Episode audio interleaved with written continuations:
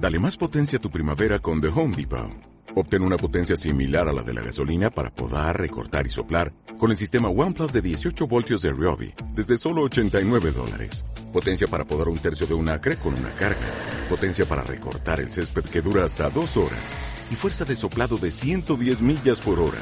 Todo con una batería intercambiable.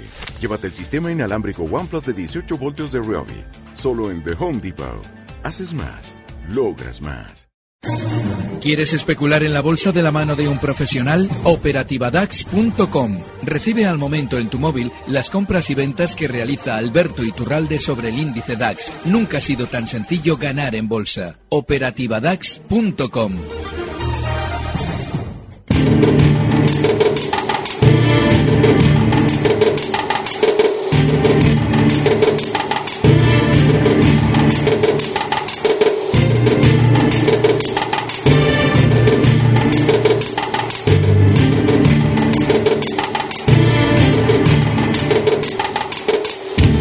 Echamos un vistazo rápido a cómo han finalizado hoy los mercados en Europa.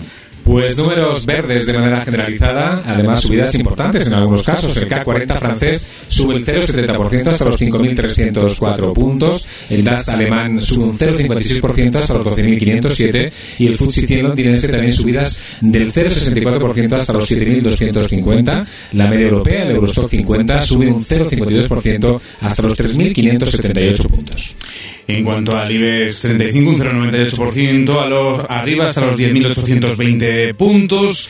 Y echamos un vistazo a los componentes de nuestro selectivo. Eh, las eh, compañías que lideran las subidas hoy el Banco Popular, eh, muy activo también durante las últimas jornadas, sube un 3,57% hasta los 0,66 euros por acción. Le sigue también Bank Inter con una subida del 2,72% hasta los 8,30 euros por acción y Acción a un 2,39% hasta los 77,55 euros por acción. En la parte negativa, números rojos lidera las pérdidas. Mafre con una caída del 1,40% hasta los 3,15 euros por acción. Bankia cae un 1,26% hasta el 1,10 euros por acción. Y también Acerinox, el 0,94%, eh, cae hasta eh, los 12,70 euros por acción.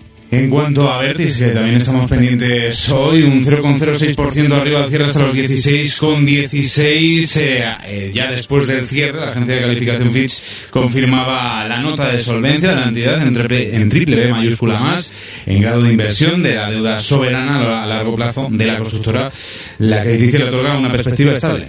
Sí, y además cree que la reciente inversión de los 238 millones realizada por parte de Avertis en Francia para incrementar al 100% su participación en Sanef, la filial de la compañía dirigida por Francisco Reines, ha reforzado su calidad de su amplia y diversificada cartera de concesiones, con lo cual es precisamente la nota de solvencia del triple B positivo. Una de las razones es el reforzar su posición en eh, Francia.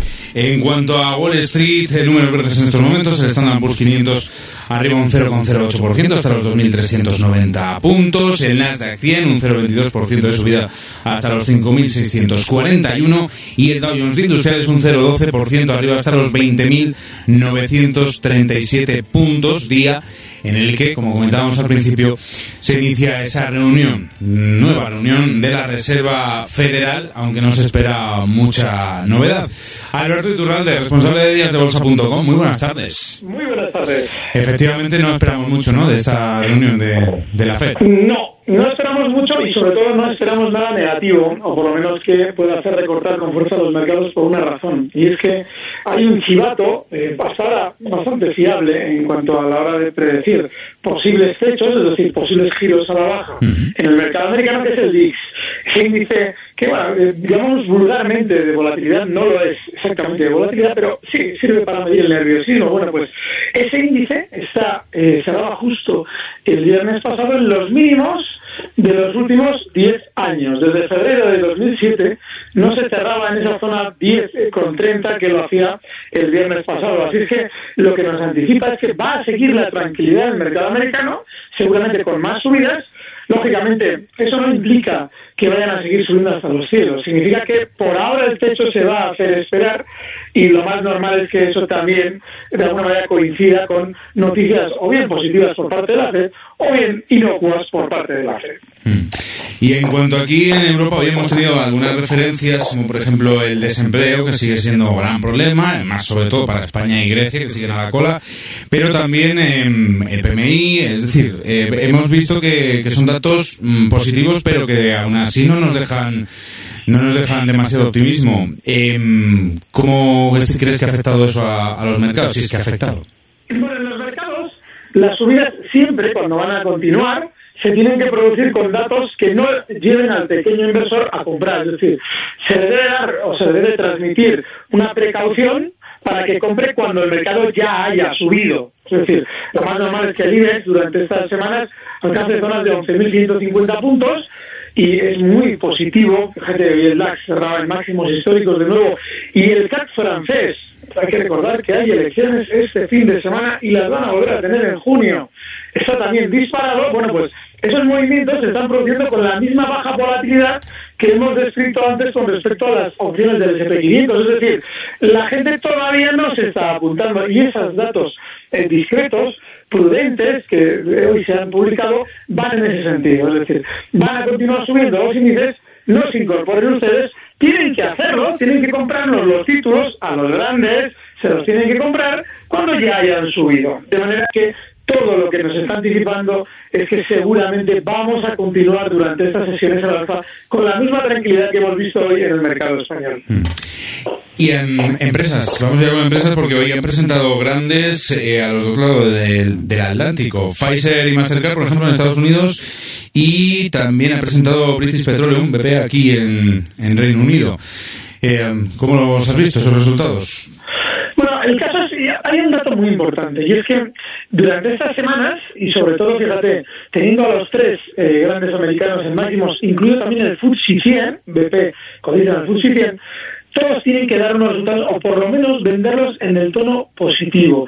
Si en algún momento encontramos, por ejemplo, valores, estos días atrás teníamos a, eh, Airbus dándonos unos resultados discretos, pero cotizando nuevos máximos históricos. Bueno, pues eso lo que nos está anticipando es que va a haber continuidad alcista. En el caso, por ejemplo, de Pfizer, es un, es un precio que seguramente nos lo ha dado todo hoy en tono positivo, pero fíjate, en contra de lo que ha sucedido, por ejemplo, en su índice de referencia, el Dow Jones, está tremendamente lateral. Pfizer lleva desde el año 2015, desde febrero de 2015, más de dos años sin apenas hacer nada interesante. Es decir, lleva con ese movimiento lateral sin interés que de alguna manera nos tiene que hacer evitar el valor, sean cuales sean los resultados que nos den. BP es otro tanto de lo mismo. Este además es todavía mucho más flagrante porque lleva lateral, fíjate, Fran, desde el año 1998. Así es que a la hora de entrar compradores en valores como BP, que sí, dentro de ese lateral venía subiendo estos meses desde el nivel 310 hasta 500, pero que ha realizado un techo donde debía para recortar lo que debía, no tenemos que mantener completamente al margen, sea cuales sean los resultados. Mm. Alberto Iturralde, responsable de de bolsa.com, muchas gracias una vez más. Gracias, un fuerte abrazo. Recibe al momento las operaciones de Alberto Iturralde vía SMS en tu móvil. Operativa DAX.com.